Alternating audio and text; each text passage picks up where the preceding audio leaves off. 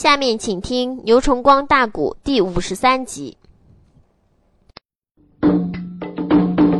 这时候啊，女主持就认定原来是楚国的北夷皇后蔡金平。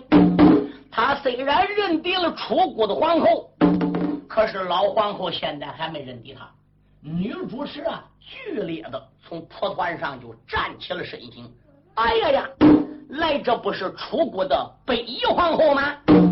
皇后说：“主持，你是？哎呀，你不认识我了？你再仔细看看。”老皇后上一眼，下一眼，左一眼，右一眼，一连看了七八眼，再定睛一望，哎呦喂，认定了。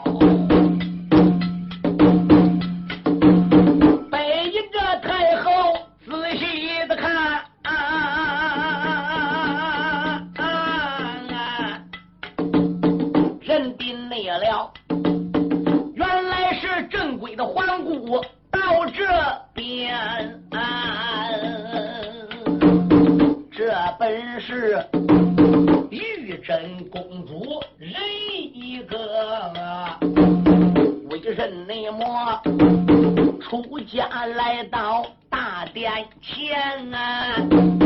他本内是正国的皇姑女刘备，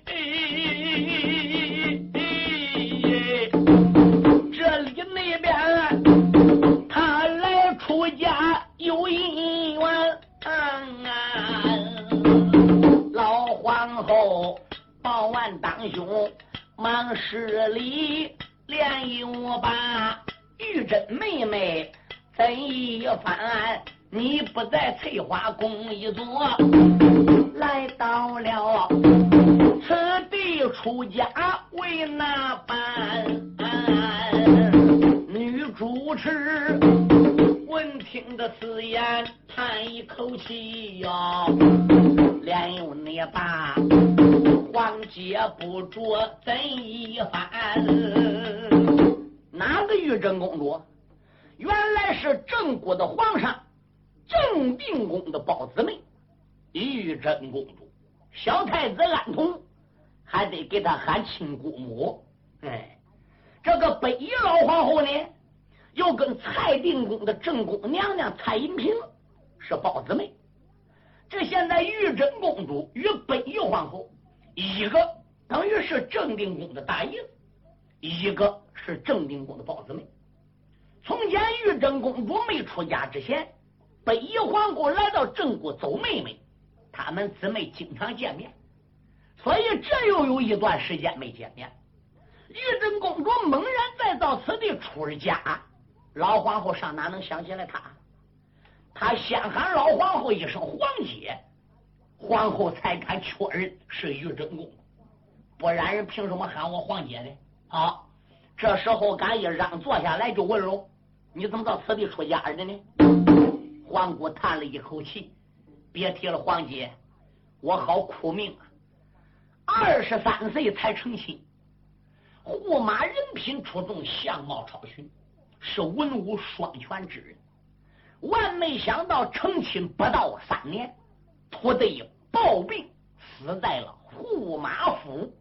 从那之后，我也就无心待在驸马府了。跟我的皇兄一商量，哎，干脆我到单于寺出家吧。单于寺乃是孤家的宝山，是皇上建亲自建造的，这里边的玉僧。玉主持正好也死了，接着呢，我就来到单于寺出家，做了主持。当时呢，我要学法，可是皇兄呢怎么也不让，我就在单于寺拜花修行了。我的法号叫恨修，哦，原来是恨修。可是你怎么能到此地儿的呢，黄姐？可怜蔡金平哭了。这是我的孩子，你见呐，过来给皇姑见礼。这是我的媳妇，名字叫马昭仪，昭仪呀，过来给皇姑施礼。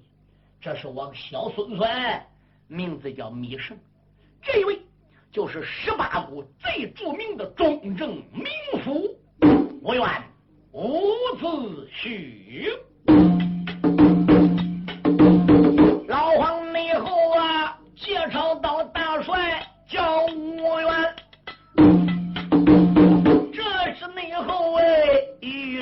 公主把花盘。出言来没把别人叫，皇姐你不知听周全啊！你君臣不在楚国应渡的地，你怎没能来到了郑国这一边？这是内后啊！被皇后流下泪，才把个来龙去脉还过眼。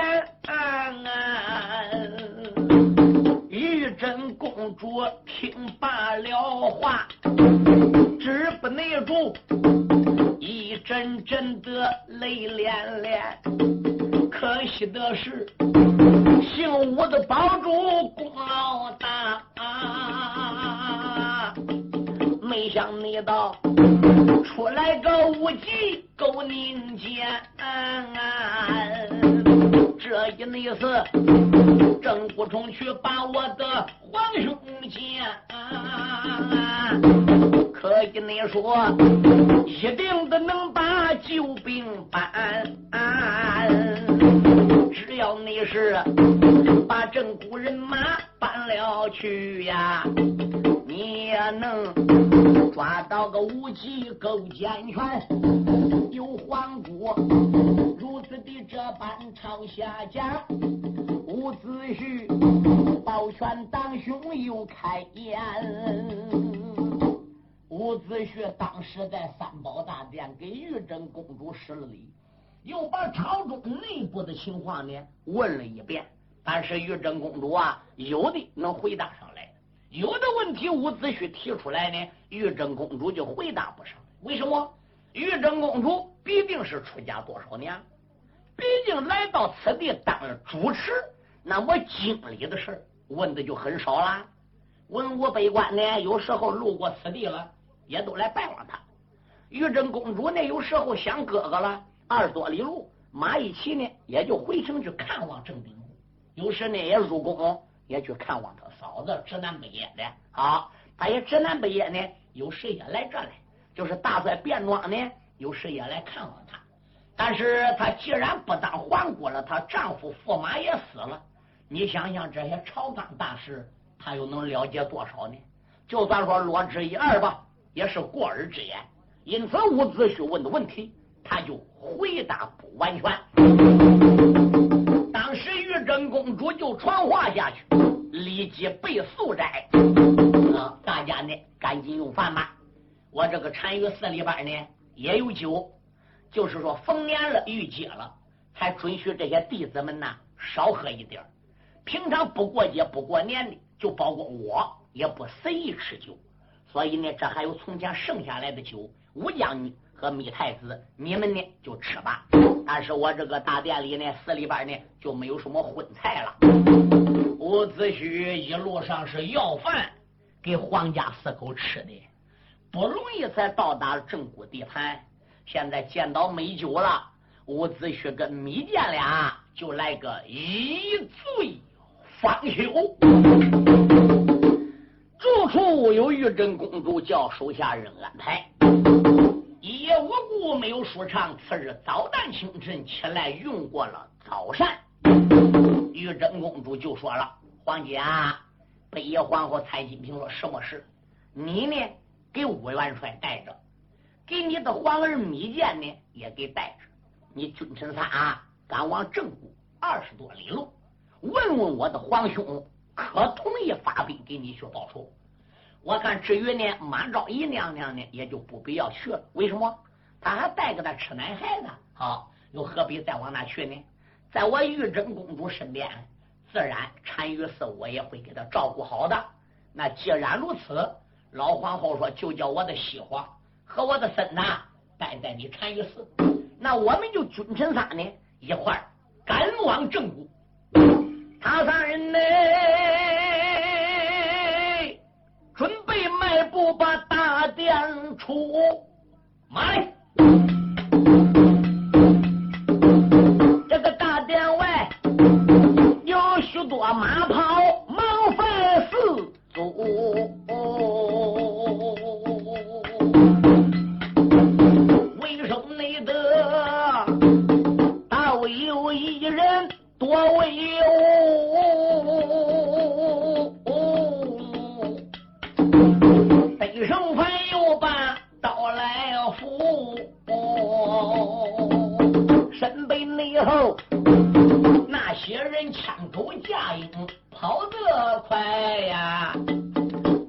抬头。单于寺不远挡住了左为首的这个准斗主，能行的吗？喊一声，家农的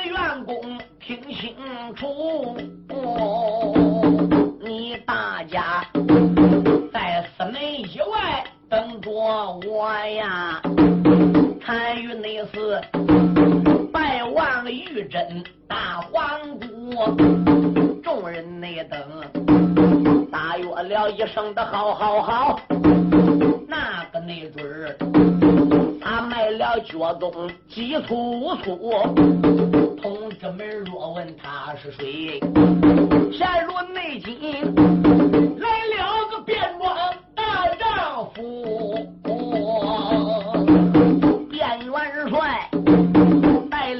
家奴把脸打呀，也只能说奔走东方大山谷，中途内路路过了这座陈玉寺，所以你才拜见了玉真女花姑。正莫没巧，大殿里来了子虚本姓吴，这一那回闹不好，二将邓双珠。这一会儿仇人见面，等于是分外眼红了。卞庄这个家伙，自打当年在临潼山被二爷伍子胥打了一拳，一直是怀恨在心。一直想报这一拳之仇，一战不过五元，二没有好机会。伍子胥这一会儿保皇家四口要上正国搬兵的，还没到正国皇城个单于寺，这一会儿跟卞庄都要碰面你想想还能有好吧？所以卞庄呢，他带着家农员工没有事去打猎，路过单于寺。一想想正定宫的包子妹玉真公主搁此地，这回要满门过。小和尚王见了，要报给玉真公主。玉真公主后五天要搁郑王面前说我个一言半句的，那又能好吗？好，所以呢，咱不如啊，就走两步路，跟皇姑说两句话，这又算啥呢？所以这个家伙下尔马，身边带着防身宝剑，一迈步跨进入禅于寺。正后边三宝大殿，小和尚也不阻拦他。一，他是大帅；二，以前常来，所以呢，这都是熟人了，也不必要呢再去报告给皇姑了。卞元帅嘛，来人都来了，走都走上了，所以卞庄到此地很随便的。卞庄这时候赶一来到了三宝大殿的外边，哟，就看打三宝大殿里一迈步。出来几个人，可是打前面走过来这个准儿，他已经认定。哎呀，这不是樊城的名府将军吴元伍子胥吗？这个老小子不领着这这周景公的圣旨镇守在樊城，他怎么跑到此地儿？他这时候一眼看见吴元了，怎么样？一探虎爪，趁手，嘡啷啷啷啷啷啷啷。身边还不如把个宝剑给拽出来。好一个伍子胥，哪里走？照本帅一剑。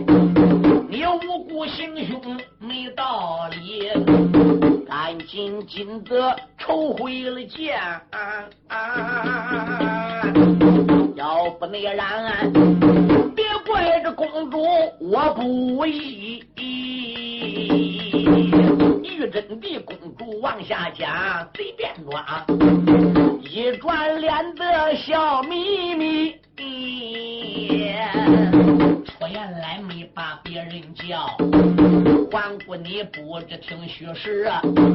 今天我和明府见了面。拽宝内剑，我考验考验伍子胥。便装这个孬小子，低头都是个点子，抬头都是见识。猴子急眼他都嫌慢，他这个脑子反应问题可快了。亮宝剑要杀五元，五元正拉架要与便装交手。玉真公主一插话，便装毫无理。客人到此，怎么举剑杀人？还不住手！便装便知这里有问题了。为什么玉真公主像伍子胥？所以他苍狼给宝剑拉回来。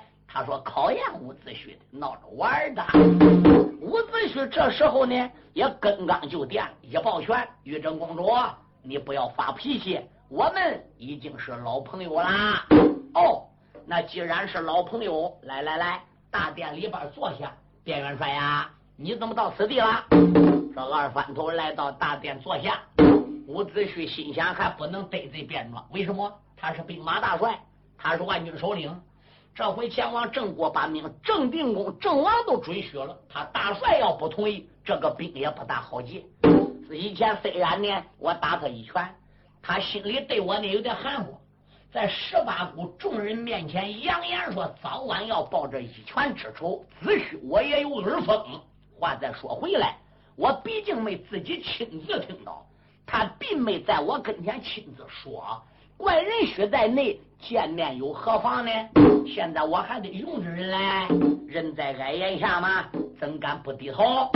所以伍子胥啊，和太子密见，北夷皇后一转脸，陪着便装又进入大殿。便装给皇姑磕了头，先有君后有臣嘛。皇姑说：“卞元帅不必大礼。”我没说吗？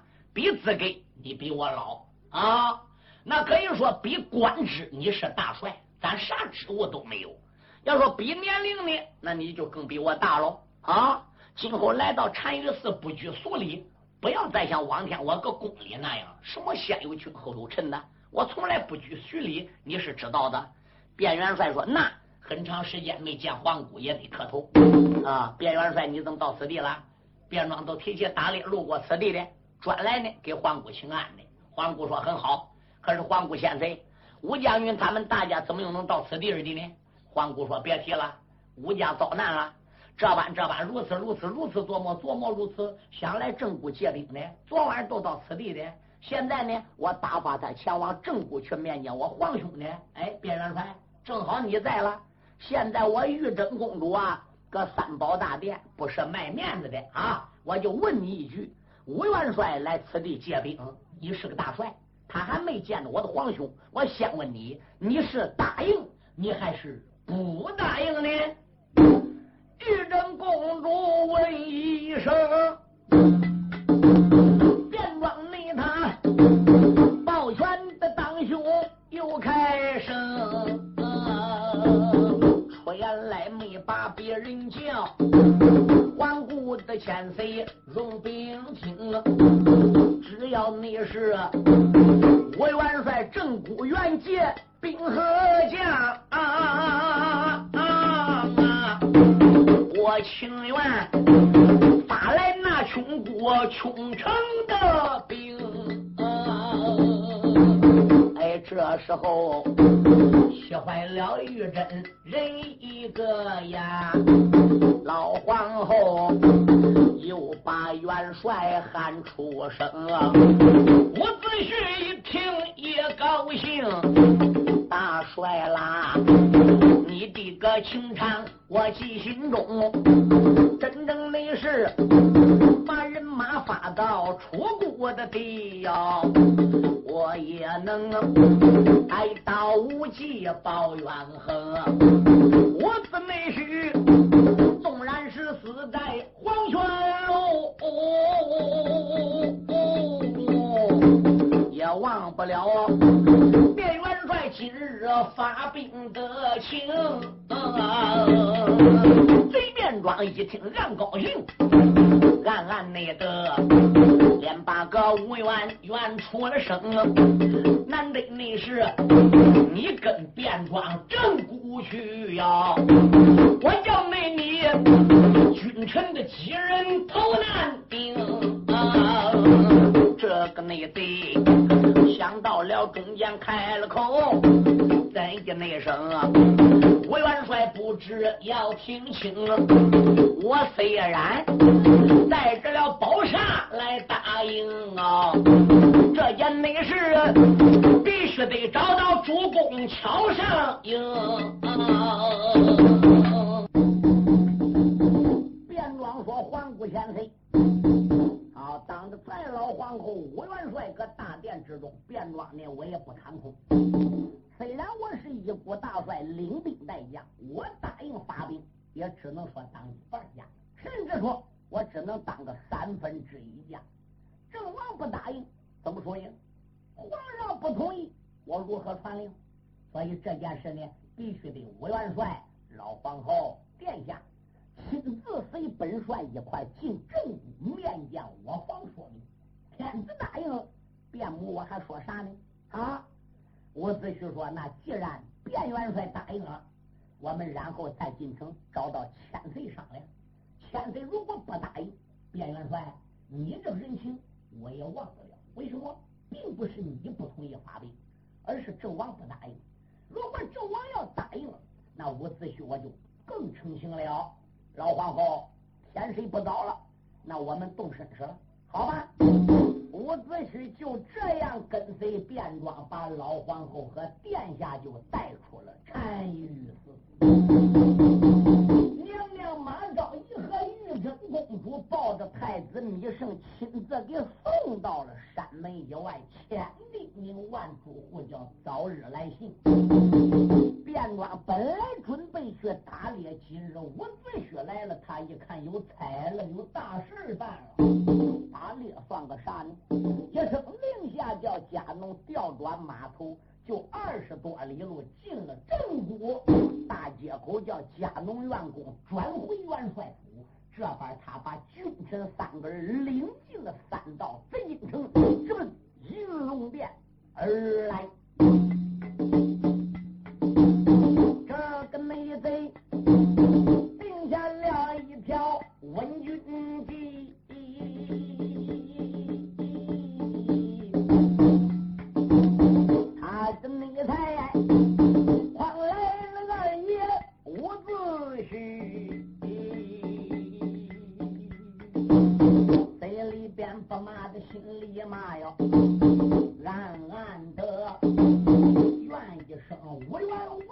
道理。想当那初，灵通山大众之下把我打呀，到现在多少年没来报冤去，这一次落到了正谷地，我叫那你。一个个的命归西，头一个杀了太子本姓米，然后那手再宰个匹夫伍子胥，留下了北夷皇后有何用？人年龄如今已超。过了六十。这个内贼一心要把他君臣害呀，忘了内王端里门不远的牡丹池，他差人东府的楼上敲大殿啊。间，文武官员都聚了齐。正王内主，刚才他驾坐的朝阳院呐，为什么顾家大殿响得急？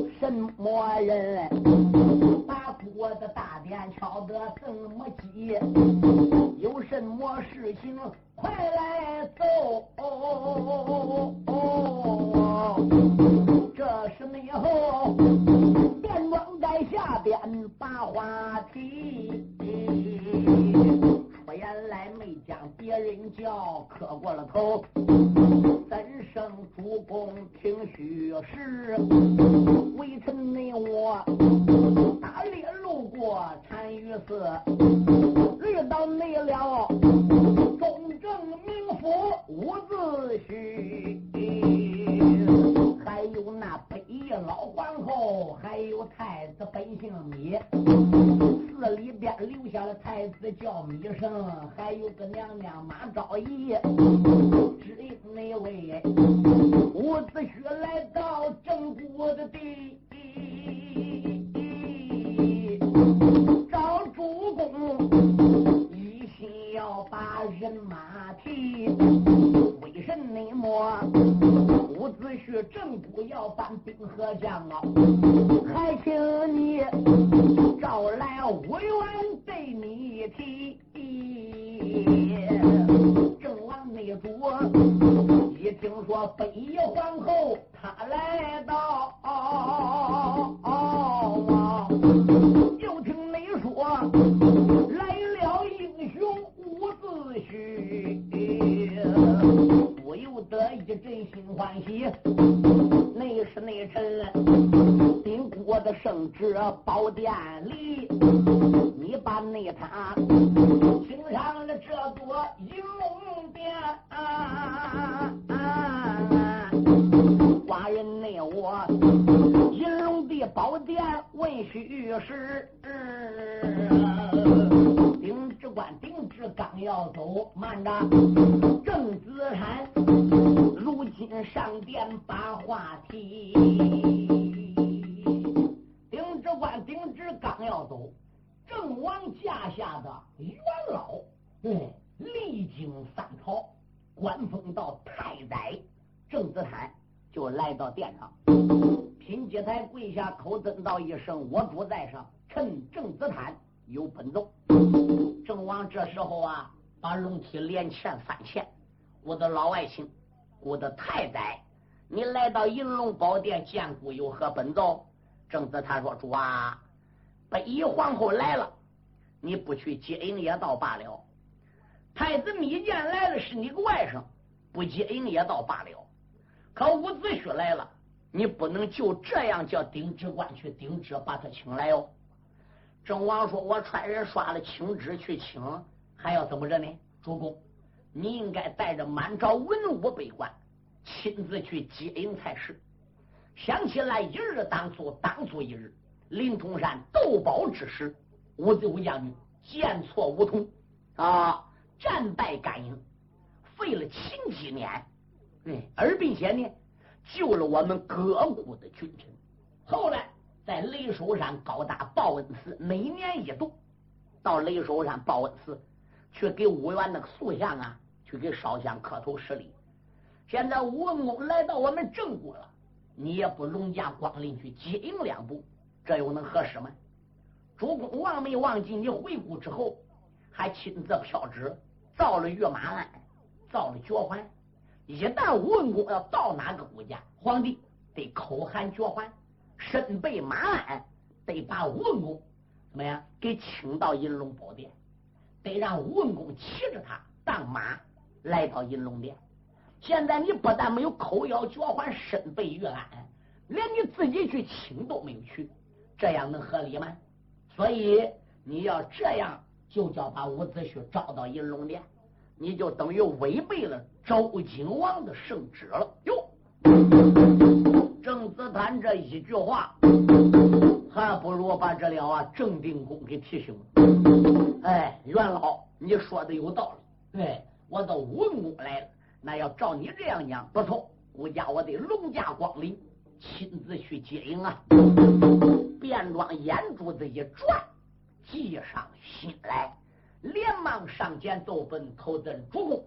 郑老王爷说的有道理，微臣还正准备请你龙驾出去接应吴元帅呢，臣还没有说出来。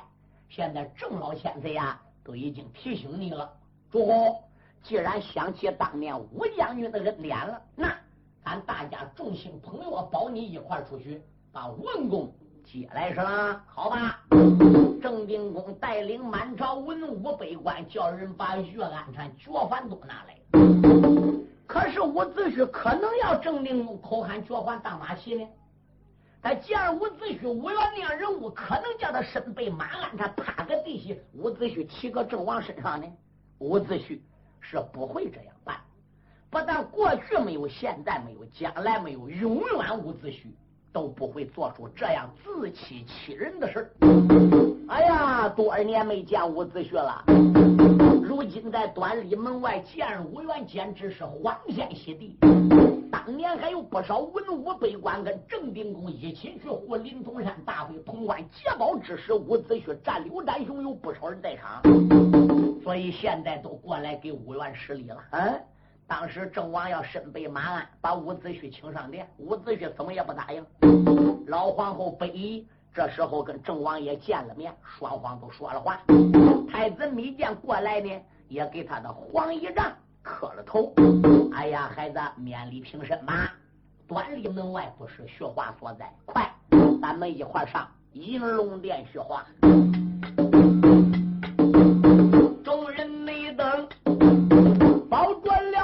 去将英雄不用着密剑一盘龙，跟来了皇后人一个。简单讲，应龙殿不愿的大人应，正往内住，让我愿去将手儿做。我只需抱拳当胸，说不中，双方的人。分着了宾主君臣，落了个座。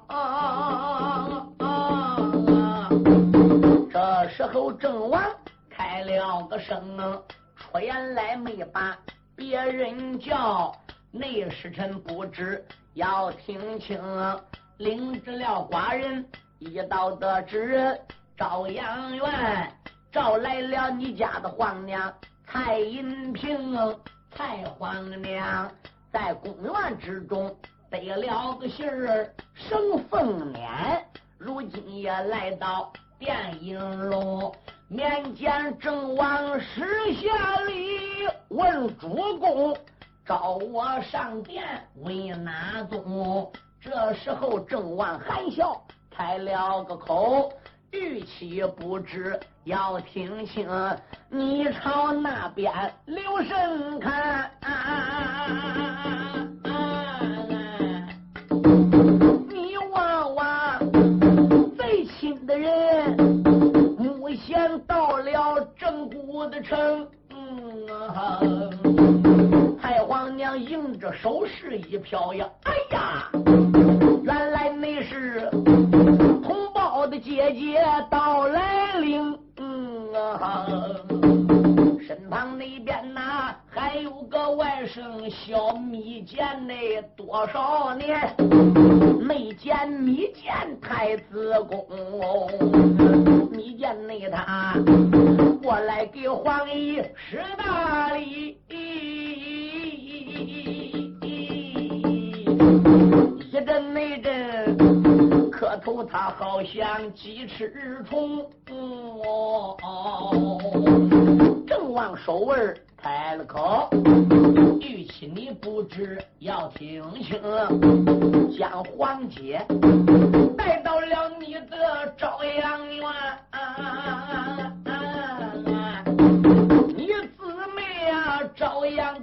内谈心情，把太子密剑来留下呀。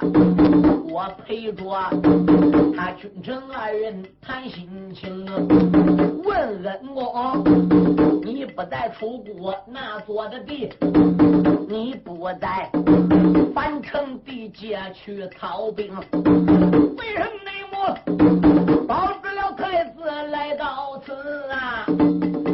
你把这一切的情况要讲清，吴二爷。闻听的此言，忙跪下，忙忙你的又给郑王把礼行。郑王主一见忙站起，问我你这样客气为哪宗？吴二爷把他家历史说了一遍，啊知主公可给兵？主公你能挣人工马？姓吴家大仇能报清？我灭了平王人一个，英都内地扶起来你的小外甥啊。主公啦，你正骨不发兵和将？啊我多多愿离开你的殿营。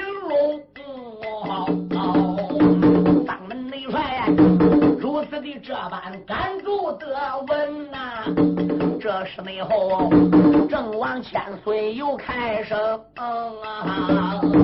出言来没把别人叫，问过不知听分明。想当那处潼关地界失了个宝，卞元帅也曾大战刘占雄，熊王爷一刀架飞他的刀。到最后，亏不进恩公打冲锋，俺的宝贝要回转呐！你也曾结交了朋友刘占雄，到后来临潼高山去斗宝，大战了元帅叫甘英，还有那二王秦几年黄河套里一场争，若不那是恩公那是都威武啊！寡人内我难回这座镇国的城啊！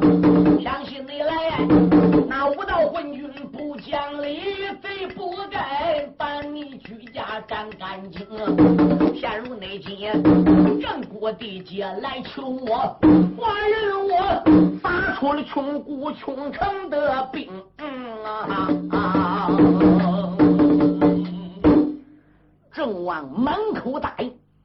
赠伍子胥穷国穷城兵马，我宁可我郑国城连一个守城的兵都不要，我也得支持你吴家八族，灭了楚平王，逮个废武纪，呼起来我外甥密剑登基。这时候老皇后啊，早已跟她的妹妹蔡银平就上朝阳院去拉呱去，人是包子妹。话再来说，过去来说这些正事。一般来说是不需要妇道人在场的。同时来说，刚才一来银龙殿，郑王也不知来干啥，认为是伍子胥保驾来此地走亲戚的，所以才叫人把皇姐蔡金平给请上宫院去。这把伍子胥和密见君臣俩留下来，一提起到郑国是那样事那郑王能不支持吗？卞庄在这边心中暗想：呸！昏君下来的，你同意发兵？你同意我还不同意嘞？我是兵马大帅，万军首领。卞庄只要不答应，我看伍子胥打谁手里能把个兵马给弄全？帅印掌握搁我手了，这是他心里想。搁表面上高兴，他还支持伍子胥，支持密剑，还同意郑定公的圣旨。所以君臣大家在银龙殿高高兴兴，摆酒在广禄寺设宴。招待了伍子胥君臣大家，文武百官都参加了，拉开了不少的桌堂子。敢说卞庄跟伍子胥到底能有多大仇？郑王都同意发兵了，他还为什么恨伍子胥？还一心要杀害伍元，还要害太子密建呢？这里边有个说法：当年临潼山互废时候，伍子胥拳打卞庄，脚踢快盔，并不是直接打卞庄。也不是踢快盔的，为什么？当时这个会是秦国秦穆公摆的，秦穆公架下仰仗二王爷秦几年的胞兄弟，仰仗大元帅甘英，甘英和各国大将都比武了，快魁呢也上去跟甘英俩比武的，结果呢，来甘英给打败，再两三个跟，你就该下来喽。他不知道丢人现眼，还要上去跟人甘英打，伍子胥给气的，你不要脸，啪哧一脚给快魁给踢过去了。就准备上阵去战甘英了。伍子胥一脚把快魁踢过去，意思你别在这丢人现眼，打不过打么的？还没捞到上阵，谁知道怎么样？便装又上去，便装是代表郑国的，一上去跟甘英俩打呢，结果也败个甘英出，挨甘英给打趴下了。栽一个跟头他不下来，栽两个跟头还不下来。连着栽三个跟头他还不下来，不知道丢人，脸皮子厚。武元给气的，你滚下去吧！啪，一拳把卞庄给打了过去。伍子胥上来战败了甘英和秦七年，实际呢，这是给快奎的卞庄要回来面子。而卞庄的快奎这两个人是个小人哦，他认为大众之下你踢我一脚，当十八股君臣面前你打我一拳，所以快魁。朝日就报报一脚之仇，卞庄呢，朝天就要报一拳之仇。要是讲理的人，非打你一拳，这是偏向你，你应该澄清才对。他不但不澄清，转过来他还记恨伍子胥，他认为丢人了，咱伍元一拳给打过来，所以他名义上说发兵给密建的伍子胥，实际上他还恨伍元，准备陷害密建。光禄寺这时候设宴呐。就招待了群臣大家，赶到一吃过了，喝过了，郑王啊就把伍子胥安排在他正国的报恩馆，各国都有报恩馆，专门就招待伍子胥。把太子密建呢就安排在行宫之中，所谓行宫，也就是驿馆，驿馆给现在来说就是国家的驻华大使馆。专门留招待外国来宾，也是个高级招待所。密建呢就住在这了啊，金庭馆。伍子胥住在报恩馆，北夷皇后住在朝阳院，三个人分个三下。